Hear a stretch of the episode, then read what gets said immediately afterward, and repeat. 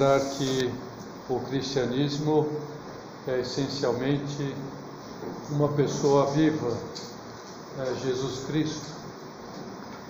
E não há nenhum lugar melhor onde possamos encontrar-nos com Ele vivo, a não ser na Eucaristia.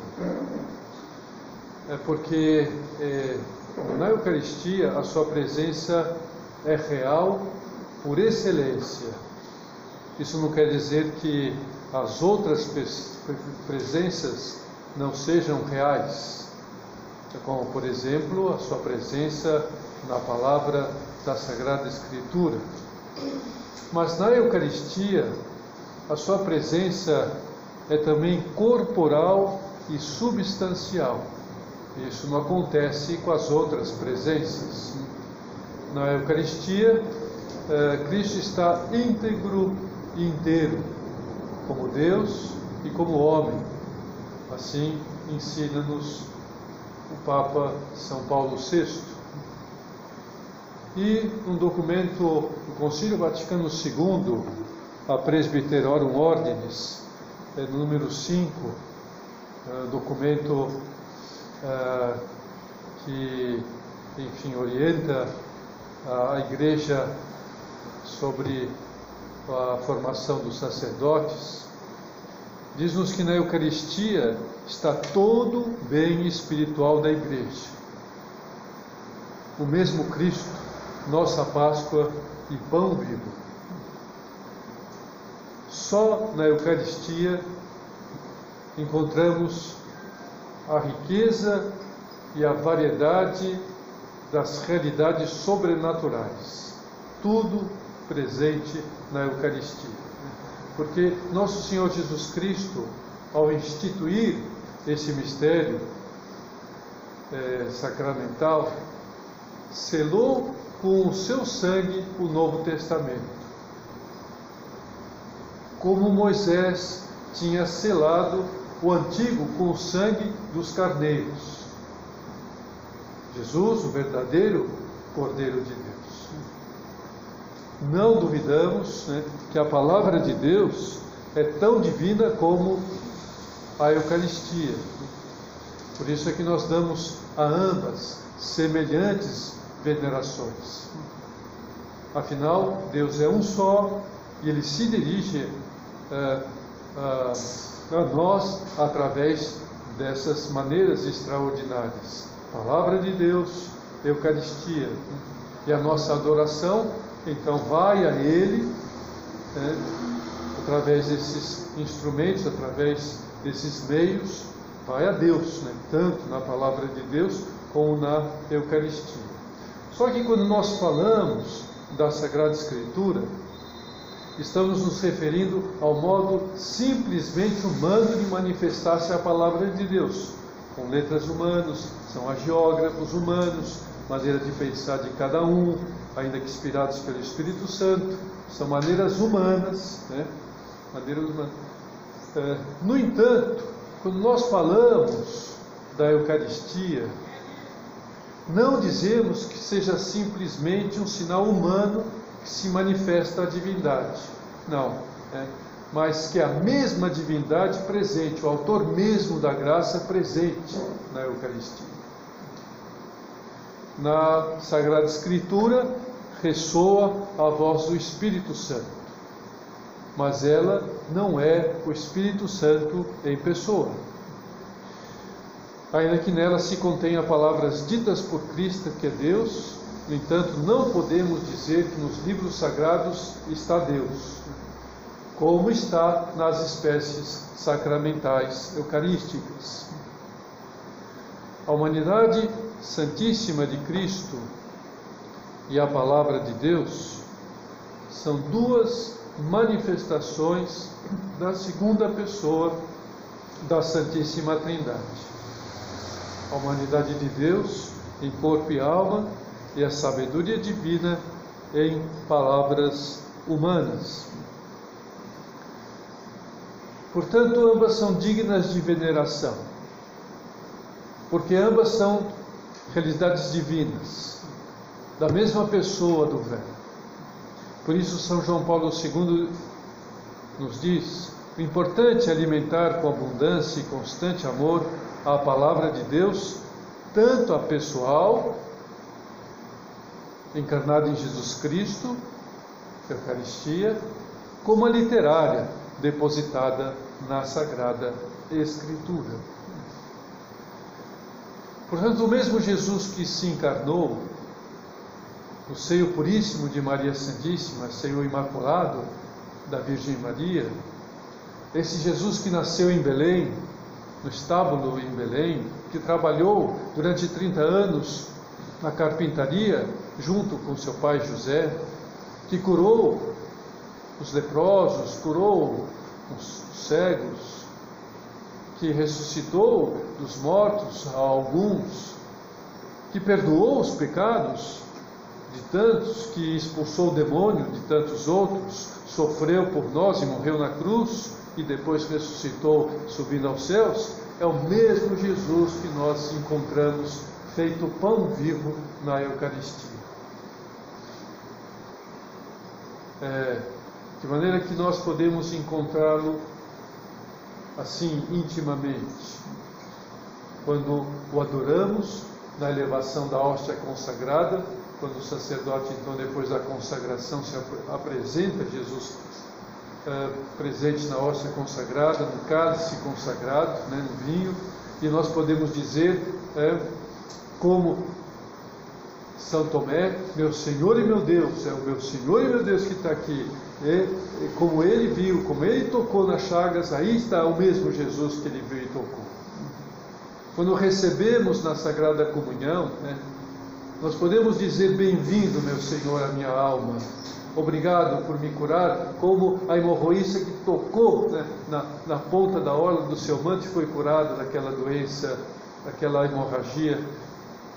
É, e, e nós, então nós comungamos esse mesmo Jesus, nós nos alimentamos de todo Jesus, não só tocamos na pontinha da orla do seu manto, todo Jesus nós é, veio até nós, bem-vindo a mim, Jesus, bem-vindo. Né? Quando visitamos presente no sacrário, como este sacrário, como todos os sacrários das igrejas, Jesus presente, guardado, é, creio que estás aqui, meu Senhor, adoro-te com profunda é, devoção, sei que me ouves, que, que me ouves, está aí, né? é o meu Deus. É claro que estamos diante de um grande mistério, o maior mistério de amor de Deus por nós. Na Eucaristia, Jesus não só se faz presente, ele atualiza o mistério pascal, o mistério da sua paixão, morte e ressurreição. A Eucaristia é a atualização permanente, contínua desse seu amor por nós se entrega por nós. É... Na Santíssima Eucaristia, escreveu São João Paulo II, está contido todo o tesouro espiritual da Igreja, isto é, o próprio Cristo a nossa Páscoa, e pão vivo que dá aos homens a vida mediante a sua carne vivificada e vivificadora pelo Espírito Santo. Esse é o maior dom que a igreja recebeu de Deus, o dom por excelência, a Eucaristia. Porque é o dom dele mesmo. É Deus que nos, nos doa na Eucaristia não é algo dele, é ele mesmo. A sua pessoa, sua humanidade sagrada. Tudo que Jesus Cristo fez na Palestina, e que nós então podemos conhecer, meditar, ler, aprofundar hum, na leitura, na meditação da Sagrada Escritura, dos Evangelhos, tudo aquilo ele continua a fazer através da Eucaristia. Na Eucaristia, Jesus Cristo continua a ser aquele mesmo Jesus que fez todas aquelas maravilhas durante os seus anos de vida na terra. Na Eucaristia, a eternidade de Deus se faz presente. Então, junto da Eucaristia, por isso é tão importante né, a Santa Missa, tão importante a nossa presença diante de Jesus sacramentado, tão importante a comunhão, porque são esses momentos especiais em que nós nos unimos à eternidade de Deus, isso é extraordinário. Quer dizer, como se Deus abrisse uma janela do céu para que a gente entrássemos no céu neste momento, na sua vida, na sua intimidade.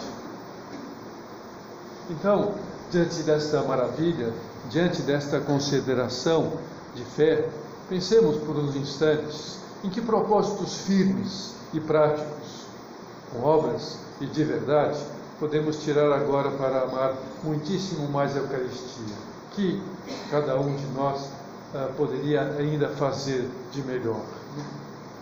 Porque amor com amor se paga. Se Deus, nosso Senhor, manifestou tanto amor através da Eucaristia por nós, então nós não pagaremos de alguma maneira, de acordo com as nossas capacidades e limitações, algum tipo de amor. Né? Queremos sair da nossa indiferença, se é que estamos nela, nossa monotonia, da nossa rotina no amor à Eucaristia. Queremos que nosso afeto seja mais verdadeiro para Jesus sacramentado. Então, o que fazer? Primeiro, participar da Santa Missa todos os domingos e dias de preceito. Não deixar de participar. Né? Na medida da possibilidade de cada uma, participar também da missa nos dias de semana. Tendo como meta estar presente todos os dias. Evidentemente, nesses momentos de pandemia, é, nem sempre é possível isto e todos os fiéis estão dispensados da é, participação presencial, mas nem, não estamos é, dispensados, vamos dizer assim, espiritualmente dispensados como fiéis, como filhos da igreja, de participar da Eucaristia no, pelo menos remotamente nos domingos. Não. Aí a organização é importante. Mas já se faz possível, e, enfim, é, graças a Deus, vai se fazer cada vez mais possível a participação com todos os protocolos, né, como a gente está vivendo aqui, né, nesse recolhimento, os protocolos necessários para a participação, né, enfim, mais missas, existem nos domingos para né, sacrifícios que os sacerdotes estão fazendo para que haja mais missas e os cuidados né, que a igreja está pondo para que haja né, enfim, segurança, a saúde, né, as sanitárias. Então, cuidar né, dessa participação por todos os meios adequados para que essa participação seja mais efetiva também, remotamente, né? os lugares, ah, os instrumentos por onde serão transmitidos, enfim. Em segundo lugar, tomar a decisão de comungar com mais frequência possível, cuidando também das devidas disposições, principalmente as disposições interiores, confessando-nos, se tivermos cometido algum pecado grave, estamos preparados para receber a Jesus na comunhão. Mas se pode crescer no amor a Jesus sacramentado visitando. Quando possível, as igrejas estão abertas, os momentos que estão abertos para estar junto na capela do Santíssimo, é, onde Jesus realmente está presente no sacrário, mesmo que seja uma visita de alguns minutos, em que ficamos encilhando, olhando, adorando. Eu recordo, eu tenho uma recordação muito pessoal né, de é, quando eu ia com a minha mãe ao, ao centro da cidade, da cidade de São Paulo, Bahia, então me levava, era pequeno, ia fazer alguma coisa lá no centro da cidade, comprar alguma coisa, pagar alguma coisa, não sei. É, e, e sempre, e sempre ela me levava a dois lugares. Ela me levava a dois lugares no centro da cidade. Né? Me levava à igreja de São José fazer uma visita ao Senhor. Né? Então íamos àquela igreja de São José, na Praça do Patriarca, é, e me levava na casa do pão de queijo. é, eram os dois lugares sempre quando eu ia ela no centro da cidade. Né? Então, essa visita, né? então vamos, né? passamos por algum lugar onde está uma igreja aberta, entremos, fazemos uma visita, ainda que seja de poucos segundos, ou passamos de carro, de ônibus, fazemos um, um, um ato, um sinal da cruz, esse costume tão bonito, né? fazer um sinal da cruz quando passamos diante né, de uma igreja onde Jesus está presente, é, dizemos alguma coisa, Senhor, não posso lhe visitar agora, mas eu te amo, eu sei que está presente aqui, vem comigo, fica comigo. Né? Então, a respeito dessa visita ao Santíssimo, São João Paulo II dizia-nos umas palavras que saíram do mais profundo do seu coração amante. É, é, bom demorar-se com ele, e inclinando sobre o seu peito como discípulo predileto.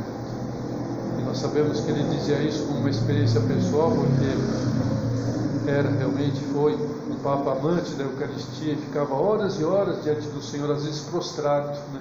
ficava deitado né, na nave aquilo, olhando, fazendo oração, pedindo pela igreja, pedindo pelo seu ministério, pedindo por tantas coisas, pela, pela guerra que estava, né, e aquilo, e o, a Guerra Fria, e, e, pedindo aquele, aquele país, e pedindo né, as pandemias, não havia pandemia, mas havia, uh, havia, havia, como sempre houve, né, é, locais né, onde havia problemas parecidos. Né?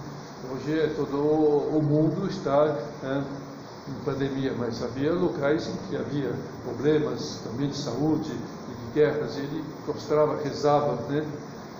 Deixar-se tocar pelo amor infinito do seu coração.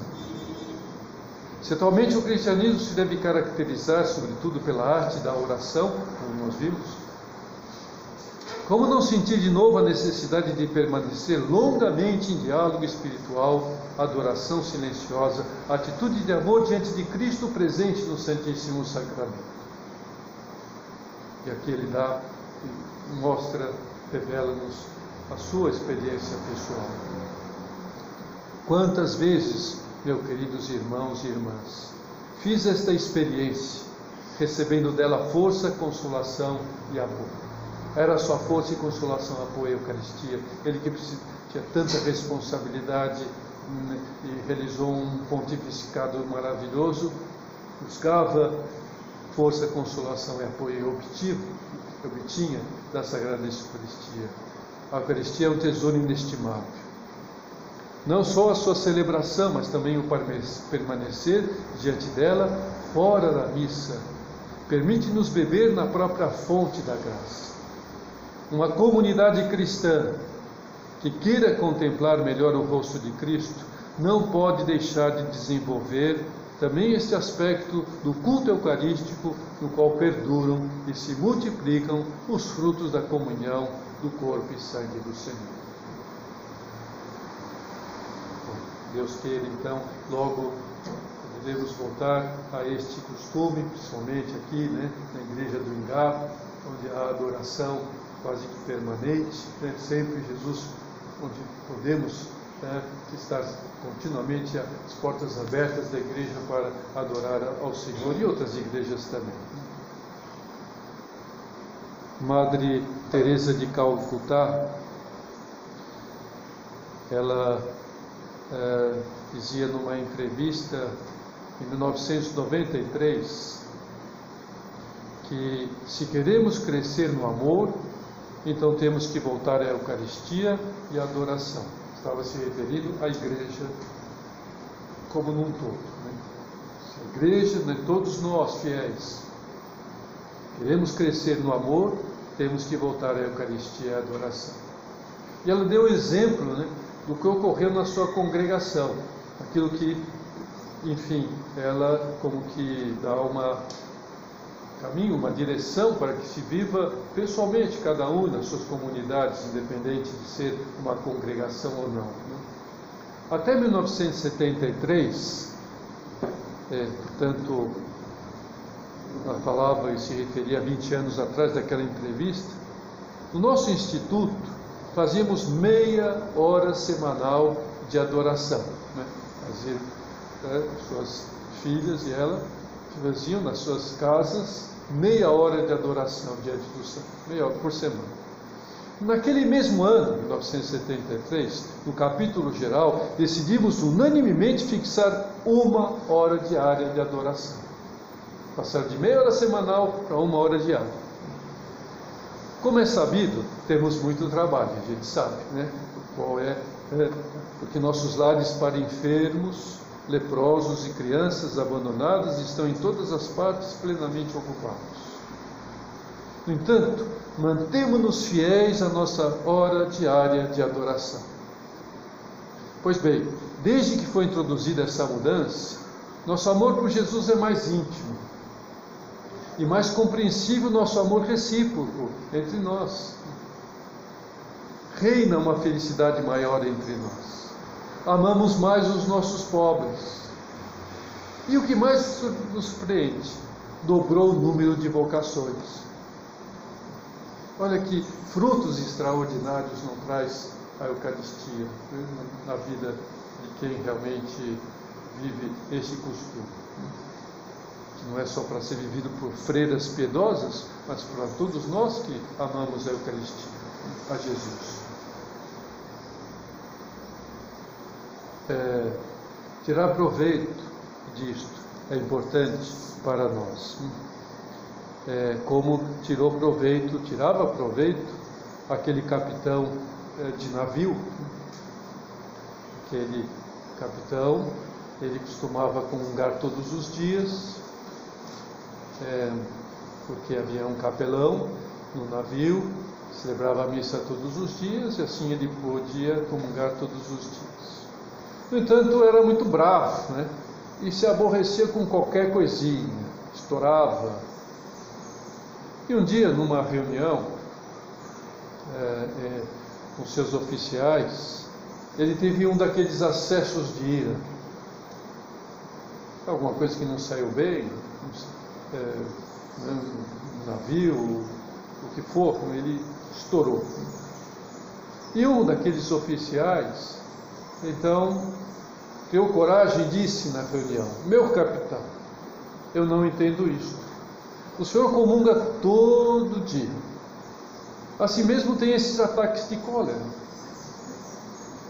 Aí então ele disse, respondeu: Se eu não comungasse todos os dias, eu já teria lançado todos vocês no mar.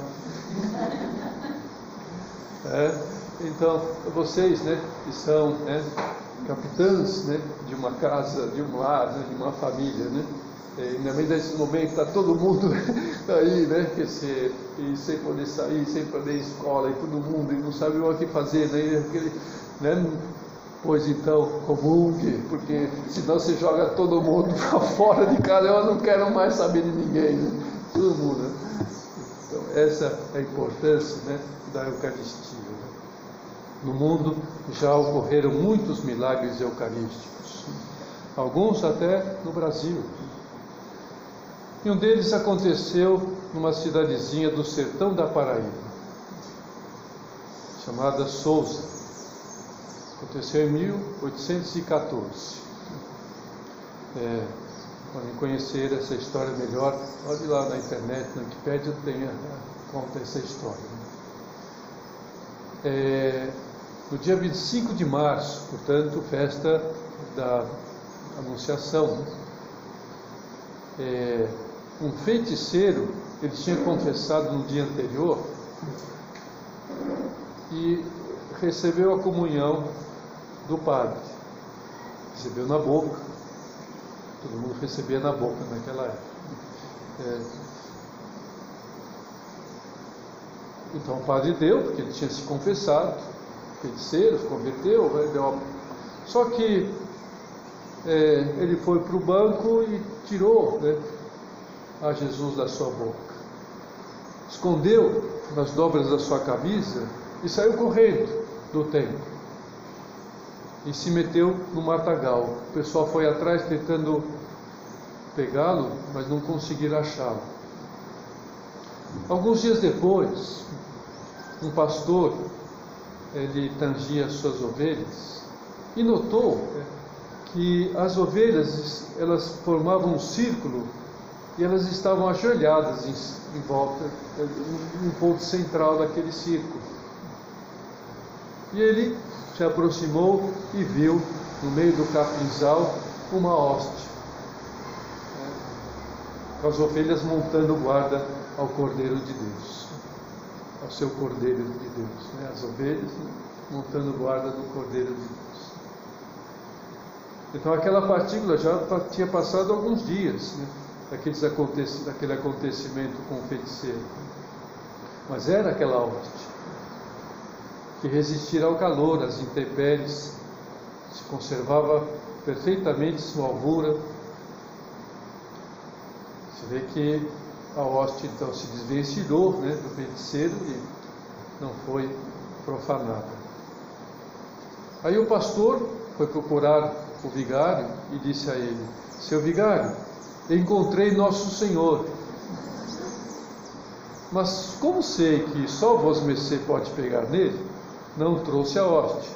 Vamos depressa. Os carneiros ficaram botando sentido. Indo depressa ao local né, e convocando a população local como testemunha, o vigário recolheu a partícula numa custódia de ouro e levou-a em procissão até a igreja do Rosário, onde ela tinha sido roubada. Reza a tradição oral e popular que deste cortejo solene também participaram as ovelhas e cordeiros, que estavam acompanhando até chegarem à igreja. E também se conta que depois era muito frequente a visita dos rebanhos ao pátio da matriz, mesmo após o crescimento da cidade. Né? Então ficou né, como uma tradição oral também para elas né, o acontecimento. Né? Foi passando de pai para filho, né? E, e, elas então sempre iriam e visitar o seu Senhor. Né? E São José Maria, ela, ele tinha uma convicção que ele expressava desta maneira. Penso que as pessoas que põem amor em tudo que se refere ao culto, que fazem que as igrejas estejam dignas e decorosamente conservadas e limpas, os altares brilhando, os ornamentos sagrados pulcros e cuidados. Deus as olhará com especial carinho e passará mais facilmente por cima das suas fraquezas, porque demonstram nesses detalhes que creem e que amam. Então isso também serve para que todos nós cuidemos né, das coisas necessárias para que o culto seja exuberante, seja magnífico. É o culto para Deus eucarístico, né, para que né, nas igrejas estejam bem ornadas, estejam bem cuidadas. O profeta Elias ele também teve uma experiência interessante e se fortaleceu de tal maneira com algo que nem era ainda a Eucaristia, mas era uma espécie de pão dos anjos. Aquele pão que era a figura da Eucaristia. E assim nós denominamos esse sacramento, né? pão dos anjos. O livro dos seis conta né, que o profeta ele tinha é, mandado degolar 450 falsos profetas, né? E, enfim, história interessante, não vou aqui contar ela, né? Está lá no livro dos seis. Mas Jezabel, que era a rainha pagã que tinha casado com o rei de Israel, ficou furiosa, né? Porque aqueles falsos profetas davam muita dividendos, né? Ao rei. As vendas de ídolos e falsas profecias. E Elias desmascarou ele diante do povo, degolou todos, mas Israel ficou louca da vida e falou: Eu vou matar esse, esse profeta, eu vou matar esse Elias. E aí ele disse que fugir. Fugiu e foi pelo deserto adentro. E chegou um momento que ele estava muito cansado, faminto, parou debaixo de um junífero e desejou morrer, mas adormeceu. Descansou, o anjo acordou e lhe ofereceu pão cozido com um pouco de água. Ele dormiu outra vez, o anjo voltou a lhe acordar, outro café da manhã, pão cozido com um pouco de água, né? E aí então ele acordou e o anjo falou: agora vai.